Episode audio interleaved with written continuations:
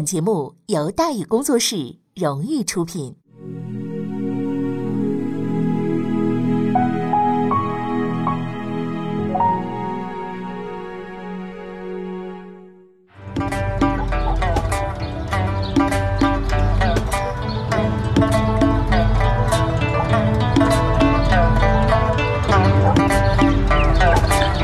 说书唱戏劝人方，三条大道走中央，善恶到头终有报，人间正道是沧桑。给您续上一杯茶，我慢慢的说，您细细的品。听大禹话说，明朝。除了咱们广播直播以外啊，我们还在喜马拉雅独家网络发布。各位呢，可以登录喜马拉雅手机和电脑客户端，搜索“大禹茶馆”，选择收听。上期节目咱们说到哪儿啊？咱们说到多事之秋啊，温体仁痛下黑手，迎来转机，曹化春翻云覆雨啊。其实对温体仁而言呢，钱谦益死还是不死，跟他都没多大关系。反正就政治地位而言呢。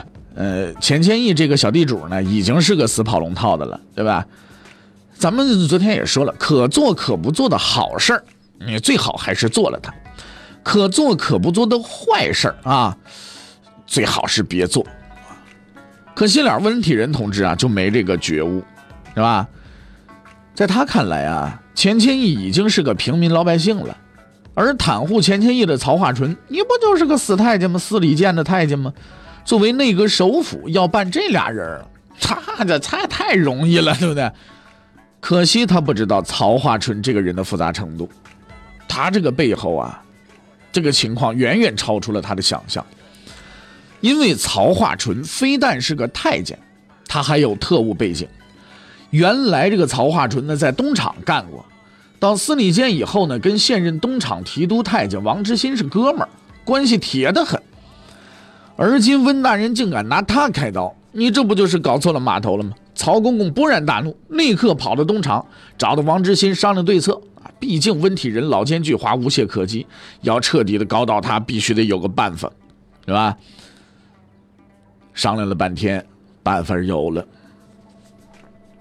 先去找皇帝，主动报告这件事说事情很复杂，后果很严重啊！于是皇帝大人也震惊了，下令查。这一查，这事儿就闹大了。接下来就是去抓人了呀。文体人你肯定没法抓呀，内阁首辅现在不能抓呀。但是张汉儒这一干人等那是随便抓呀。哎，去了抓回来，直接往东厂那么一丢。据说东厂的这个刑法总共是上百种，花样繁多啊，能够让人恨自己都生出来啊，比什么测谎仪什么玩意儿好用多了。所以但凡丢这里边的人都很诚实。张汉儒之流也不是什么这个钢铁战士啊，也不是什么这个呃具有坚强的这个意志的人，是吧？照史料的说法呢，进来的头天晚上，曹化淳去审了一次，审了一次就审出来了。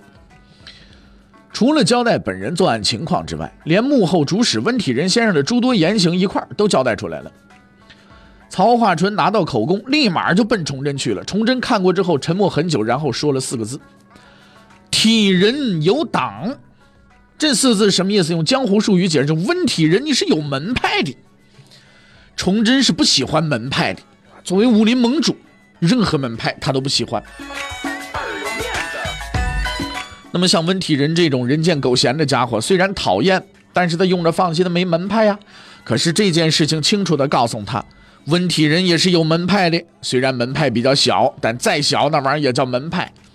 然后他拿来了一封奏书，这封奏书是温体仁的辞职信，因为照他的传统啊，为了彻底表示自己的清白，他就把这封文书写了，说我呀，我不干了，我身体不好，哎呀，我身身我这个身体不好，是不是？我就现在我不行了，估计我也帮不了你了，我就我回回老家，我我去养老去，啊。类似这种客气信件呢，崇祯一般也会客气客气。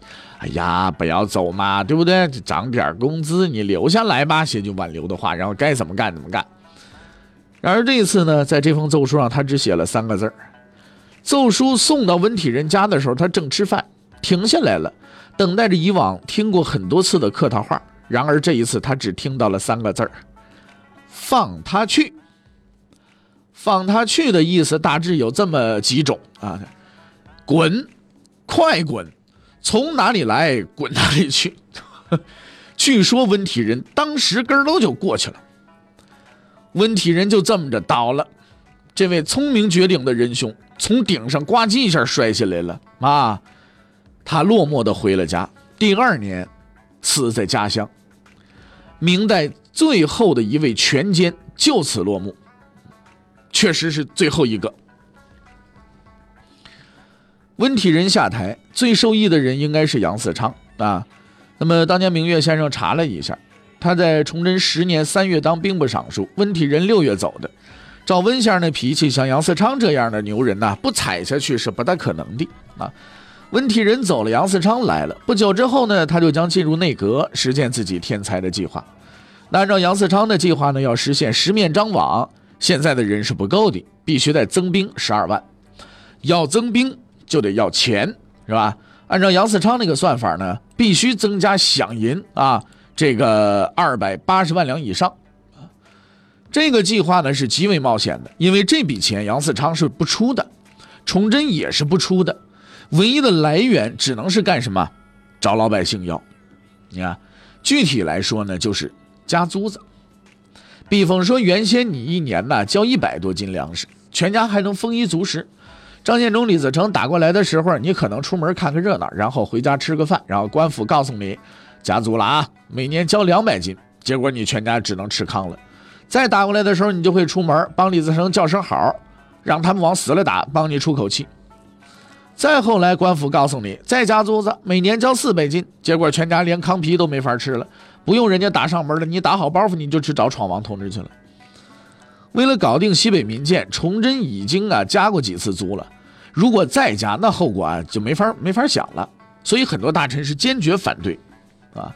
但是崇祯仍旧同意了，因为他相信杨嗣昌的计划能够挽救危局。最后，杨嗣昌说：“是要实现这个计划，我必须用一个人。”崇祯说：“行，你想用谁？”杨嗣昌推举了这个人，叫熊文灿。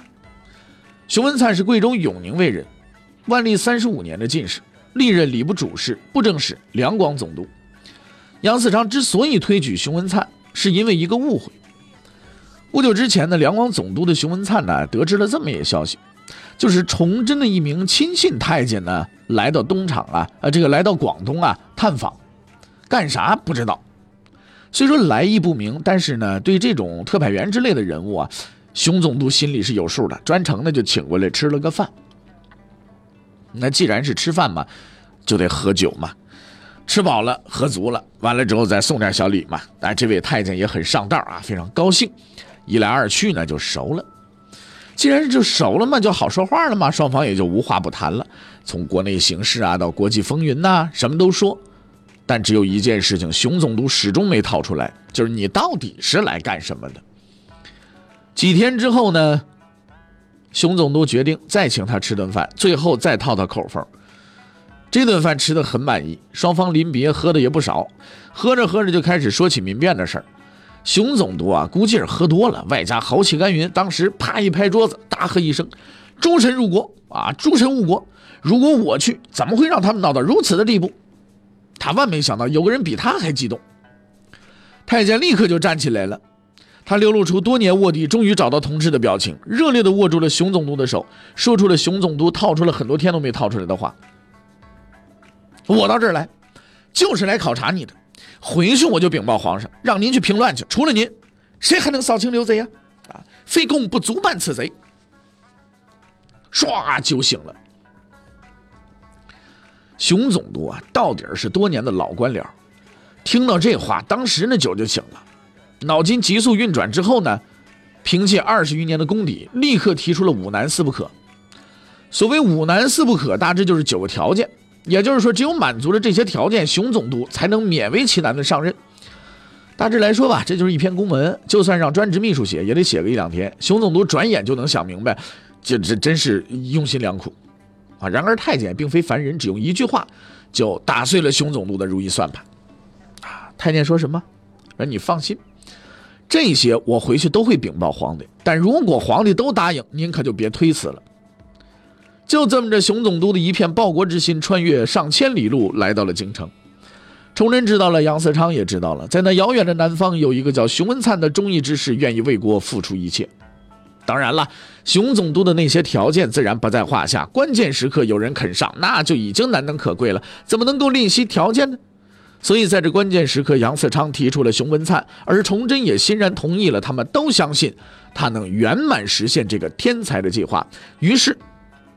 远在千里之外的熊总督接到了调令，他即将前往中原接替无能的前任总督王家珍。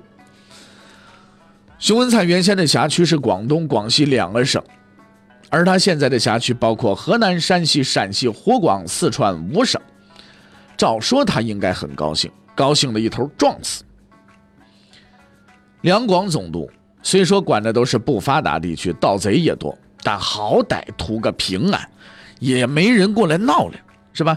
现在这五个省，动辄就几十万人武装大游行，而且都是巨扣猛扣，没准哪天让这些扣给抓走了，这样就太刺激了。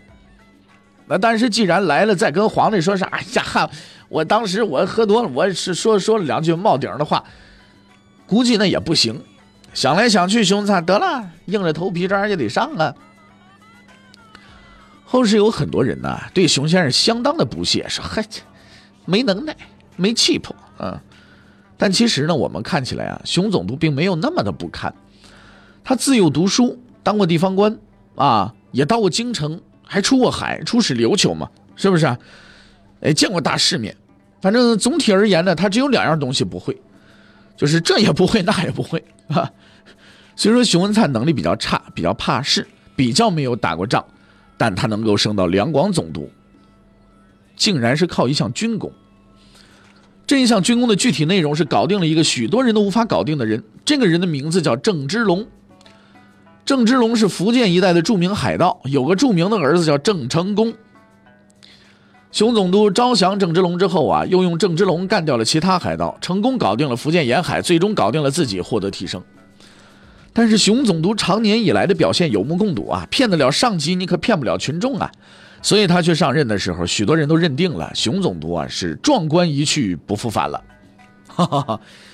崇祯十年十月，熊文灿正式来到湖广上任，迎接他的是下属左良玉。刚开始的时候啊，左良玉对这熊总督还是比较客气的，因为不知道对方底细嘛。过了几天呢，发现这个熊总督啊。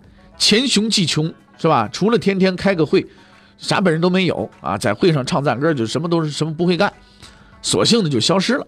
没办法，像熊总督这种熊人，左总兵是看不上的。啊，熊总督也着急了，他这本来就不想来，啊，来了嘛，这手底下将领又不听使唤，自己手下的兵力嘛加起来不到一万人，又要完成业绩，怎么办？无奈之下，这使出了老招数，招抚。当时在他的辖区里啊，最大的两股民军分别是张献忠和刘国能，其中张献忠有九万人，刘国能有五万人。熊文灿决定，我要招抚这两个人。虽然在朝内混得还行，但论江湖经验，跟张献忠、刘国能比，熊总督啊，很傻很天真。他不知道这二位的投降史，也不了解黑道的规矩。你更何况了，他这个兵啊，还不到人家的十分之一。要想招降人家，这玩意儿太难了。但熊总督啊，最头疼的问题还不是上面这些，他首先要解决的是另一个问题：发通知。怎么讲呢？因为张献忠和刘国能从事特殊行业，平时也没住在村村里。以熊总督的情报系统，要找到这俩人似乎有点难。情急之下呢，为了表示自己的诚意，熊总督派了几百个人。以今天张贴医治这个性病广告之决心，就那种电线杆子上牛皮牛皮牛皮癣广告那种类型的啊，在村头乡尾四处贴告示，以告知我们朝廷啊有招安的诚意。对此啊，左良玉嗤之以鼻，连杨嗣昌听说之后也只能苦笑。总之，在当时熊总督在大伙眼里啊，大约就是个笑话，笑完了，嗨，滚蛋就拉倒得了。总之呢。就这么回事可是就这个笑话，却以一种无人无人可以预料的方式继续了下去。过了不久，熊总督得到消息，民军的同志们找来了。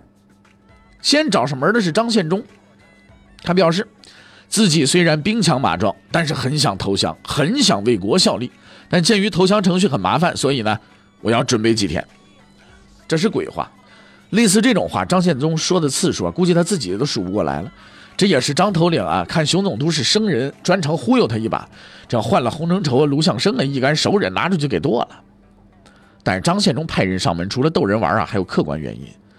自打崇祯九年围剿风暴以来，经济形势是一天不如一天。刚英祥垮台了，众多头领的环境都不好了，随时可能破产裁员，包括李自成在内。高英祥那么一死，孙传庭就放出话来了，只要搞定李自成，他就退休回家。李自成在陕北对付洪承畴已经很吃力了，又来这么一冤家，两下一夹攻，连吃败仗，没办法，陕西没法待了，掉头进了四川。偏偏年劲儿太差，又赶上杨嗣昌开始搞十面埋伏工程，只能呢接茬往前跑，前有追兵，后有堵截，实在没办法，只能呢是以掩耳盗铃之势窝在原地动弹不得。环境如此，张献忠混的也不好，留个后路也是必要的，所以找到了熊总督。当然了，投降是不会的啊，先谈条件。过几年实在不行了，完再投降。可是他万万没想到，过几天他就会乖乖的投降，因为几天之后，一个消息传来，刘国能投降了。刘国能外号叫“闯塌天”，在当时的诸位头领当中啊，他大概能排在前五名，是个相当棘手的人物。他得知熊总督呢投降的消息之后，这个招降的消息之后啊，也找上门来了。表示啊，我也兵强马壮，我我也很想投降。完了，我也程序麻烦，我也准备几天。其实刘国能同这个台词跟张献忠的没什么区别，不同之处在于啊，他准备了几天就真的投降了。崇祯十年十一月，刘国能率五六万大军向仅有一万人的熊文灿投降，服从改编。小时候我们看《水浒传》的时候啊，经常相当厌恶宋江，那就觉得这个人怎么那么没根骨啊？替天行道，开始造反，那多英雄啊！那个最后怎么着要接受招安，去征讨方腊？哎呀，太狗熊了！这么一人，尤其是小时候看电视剧，那李雪健演的那个那个《水浒传》里边那宋江，嚯，看着这气人呢！啊，怎么怎么前后这么大差别呢？后来我们才明白，造反的宋江和招安的宋江始终是同一个人。为什么要造反？他造反就是为了招安。当年的宋江原本是给政府干活的，而且有职有务的。据水浒的说法，日子过得是相当的不错，除了拿工资，黑道白道人家也都通，对不对？呃，晁跟晁盖等人呢也是有有连接的，还吃点外快，经常呢结交这个江湖兄弟，给钱呢也从不小气，是吧？这个就是一时手快，在被检举之前呢，把自己那个小妾阎婆惜给干掉了，所以这才被迫呢流落造反了。刘国能这个情况呢也比较类似啊，跟张献忠不一样，他原本啊是读过书的，据说还有个秀才的功名。但是后来呢，也不知道一时冲动啊，还是怎么怎么茬，反正就是造了反了。好在呢运气不错，这么多年没被干掉，还混的就风生水起的。但是造反这活啊，混的不错是不够的，毕竟工作不太稳定，危险性大。刘国能呢，又是一个比较孝顺的人，希望在家里边孝顺父母啊，估计是个巨蟹座是吧？所以呢，趁此机会准备啊投降，换个工作得了。刘国能这么一投降，你这就把张献忠就给吓懵了。我这玩意儿投降还有抢生意的，眼看着问题就严重了，他立刻派出使者找熊文灿，哎哎哎，我近期就投，记着就降就降啊！但是熊总督这回也硬气了，也没有盛情挽留，反而表啥？关于这个问题嘛，就是还得研究研究啊，我再确定是否接受，是吧？原本投降是供不应求，现在成了供大于求，卖方市场变成买方市场，你这玩意儿就麻烦了，对不对？但是张献忠不愧是在朝廷里混过的，非常机灵，立刻转变思路，决定送礼。而且张献忠明智的意识到，熊总督这个道行很深，但是送钱呢估计没戏，因为两广总督呢算是个肥差，所以他专程啊找了几件古董玉器，反正这玩意儿都抢来的啊，不是自己的，随便送，派人给送过去了，就求一件事，哎，能不能让我投降？捞钱之余还有政绩，这么好的事儿，熊总督能不干吗？马上他就接受了投降，并且命令张献忠等人就地安置。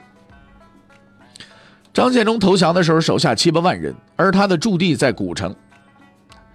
消息传来，崇祯极为高兴，认定了这个熊总督旷世的奇才，大家的赞赏。杨嗣章也很高兴，高兴之余提出一个想法来。客观的说啊，这。这是个比较阴险的想法，以至于后来很多人都认为，如果照这个办法办了，天下可能就消停了，是吧？这个想法的具体内容呢，是让张献忠在投降之前办一件事儿。那么，杨嗣昌想让张献忠办一件什么事儿呢？欲知后事如何，且听下回分解。